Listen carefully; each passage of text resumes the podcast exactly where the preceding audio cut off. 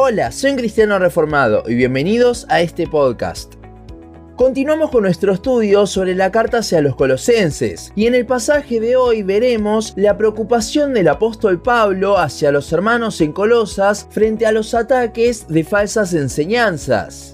Colosenses 2 del 4 al 10 dice, y esto lo digo para que nadie os engañe con palabras persuasivas, porque aunque estoy ausente en cuerpo, no obstante en espíritu estoy con vosotros, gozándome y mirando vuestro buen orden y la firmeza de vuestra fe en Cristo. Por tanto, de la manera que habéis recibido al Señor Jesucristo, andad en Él, arraigados y sobreedificados en Él, y confirmados en la fe, así como habéis sido enseñados, abundando en acción de gracias Mirad que nadie os engañe por medio de filosofías y huecas sutilezas, según las tradiciones de los hombres, conforme a los rudimentos del mundo y no según Cristo, porque en él habita corporalmente toda la plenitud de la deidad, y vosotros estáis completos en él, que es la cabeza de todo principado y potestad.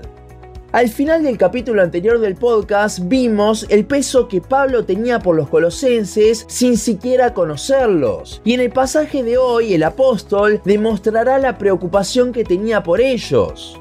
Recordando el contexto de la carta, la iglesia en Colosas estaba siendo atacada por una mezcla de distintos pensamientos que se trataban de añadir al Evangelio. Es en este pasaje que vemos entonces la preocupación de Pablo expresada en una advertencia a que no se dejen engañar, por más atrayentes que puedan ser estos nuevos pensamientos. Si bien nunca los había conocido, el apóstol oraba, se preocupaba por ellos y se gozaba por lo que había escuchado en el reporte de Pafra sobre la iglesia, como vimos también en el capítulo 1 de la carta. Ahora, así como Pablo había escuchado de esa fama, los anima a continuar en el camino del verdadero evangelio, no dejándose engañar de esta forma por todas las doctrinas falsas que les estaban viniendo.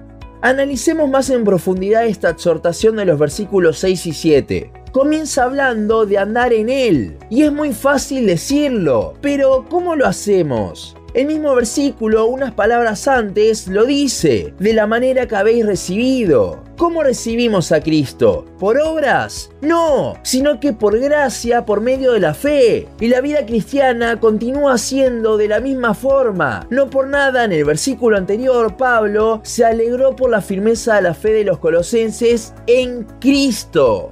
Creo que el comentario de Matthew Henry, con adaptación de Francisco La Cueva, explica esto de una forma muy sencilla. Dice, la mención de la firmeza de la fe en Cristo, versículo 5, lleva de la mano al apóstol para exhortar a los colosenses a comportarse, andar, de la misma manera que habían recibido a Cristo, es decir, creído en Él. Deja pues en claro que no hay dos maneras de ir por el camino de la salvación, por fe en la justificación y por obras en la santificación. Tan por fe es la santificación como la justificación, solo que es en la santificación donde se producen las buenas obras que son el fruto del Espíritu. Y hasta aquí el comentario. Mientras muchos utilizan las palabras de Pablo, andar en él, como una exhortación para comportarse de tal forma, tener cierta conducta, el apóstol aquí no se está refiriendo a eso, sino a que sigan centrados en el mismo evangelio con el que se convirtieron, que no abandonen la doctrina de la justificación por fe y en consecuencia la santificación por fe para seguir un sistema de santificación por obras, como el que proponían estos falsos maestros. Continuando con esta exhortación, Pablo usará distintas metáforas para ilustrar este mismo caminar cristiano. Si bien el apóstol está hablando en contra de las obras y a favor del mismo evangelio de la gracia y fe con el que nos convertimos, aquí parece contradecirse con los verbos que utiliza, mostrando mucha responsabilidad humana. Bueno, esto no es así, no hay ninguna contradicción. Para empezar, H. Carson nos habla de que la palabra arraigados en su original está en un tiempo verbal llamado participio de pretérito, el cual habla de algo que tuvo lugar en el pasado pero cuyos efectos persisten en el presente. Esto dando la idea de que es justamente el Evangelio el que sigue afectando nuestras vidas. Y luego las palabras sobre edificados y confirmados están en participio de presente, hablando de un continuo crecimiento de la estructura. Es el mismo Evangelio, Cristo, el que sostiene al creyente y que lo hace estar firme. Por eso el versículo cierra recordando la enseñanza inicial, el Evangelio y la acción de gracias, ya que es en respuesta a lo que Jesús hizo por nosotros que podemos vivir de esta forma. Antes de continuar con los últimos versículos de nuestro pasaje, el mismo comentario de Matthew Henry que mencionamos antes hace una ilustración muy buena que me parece nos puede dar aún más claridad al respecto, aunque la ilustración probablemente sea de Francisco la Cueva por lo moderno de la misma. Y esta dice, podemos explicarlo atendiendo a que andamos en un camino que anda. En Juan 14:6 dijo Cristo, yo soy el camino, pero cuatro versículos más arriba dice, voy a preparar lugar para vosotros. Solo necesitamos pues arraigarnos bien en Él, porque así andaremos con Él, o más bien diría yo en Él, al lugar donde Él está. Hay una ilustración fácil y asequible a todas las inteligencias. Las escalerillas del metro de las grandes ciudades suelen ser automáticas. No hace falta avanzar para subir por ellas. Basta con mantenerse firme sobre ellas para que le suban a uno. Y hasta aquí llega la ilustración del comentario.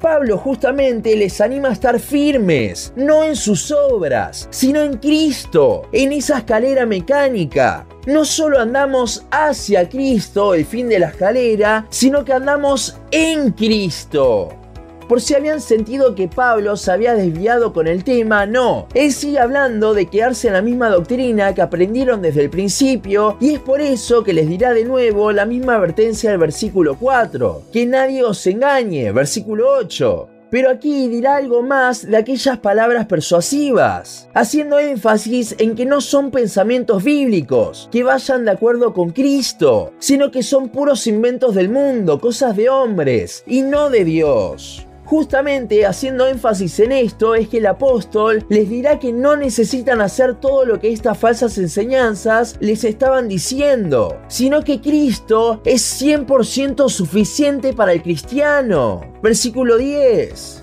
¿Por qué es esto? Primero, porque Jesús no fue simplemente un humano. Él es Dios mismo, versículo 9. Y como Dios mismo, no hay nada más importante o que llene más que Él.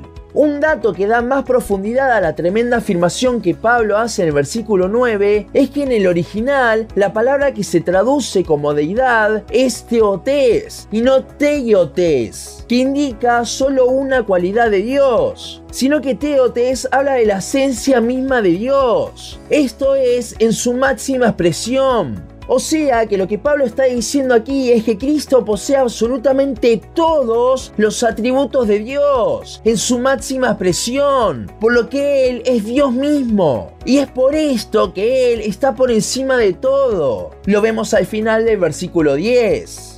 Concluyendo, los hermanos estaban siendo atacados, buscando que basen sus vidas en puras obras, siendo estas una mezcla de todo el contexto cultural pagano de Colosas. Ante esto, el apóstol Pablo, preocupado por ellos, les recuerda que no fueron salvos por obras, sino por Cristo. Y es a Él a quien debemos acudir, porque solo en Él estaremos firmes. Solo en Él nos podemos arraigar, ya que Él es Dios mismo. No hay nada fuera de Cristo. Siempre en el momento que estás siendo tentado a basarte en otra cosa que no sea Cristo para continuar con tu vida cristiana, recuerda el Evangelio. Es el mismo plan de salvación el que nos sostiene nuestro día a día. Recuerda que nos movemos hacia Cristo y en Cristo. El ejemplo de la escalera mecánica. Y a lo que nos motiva Pablo aquí es aferrarnos aún más en Él.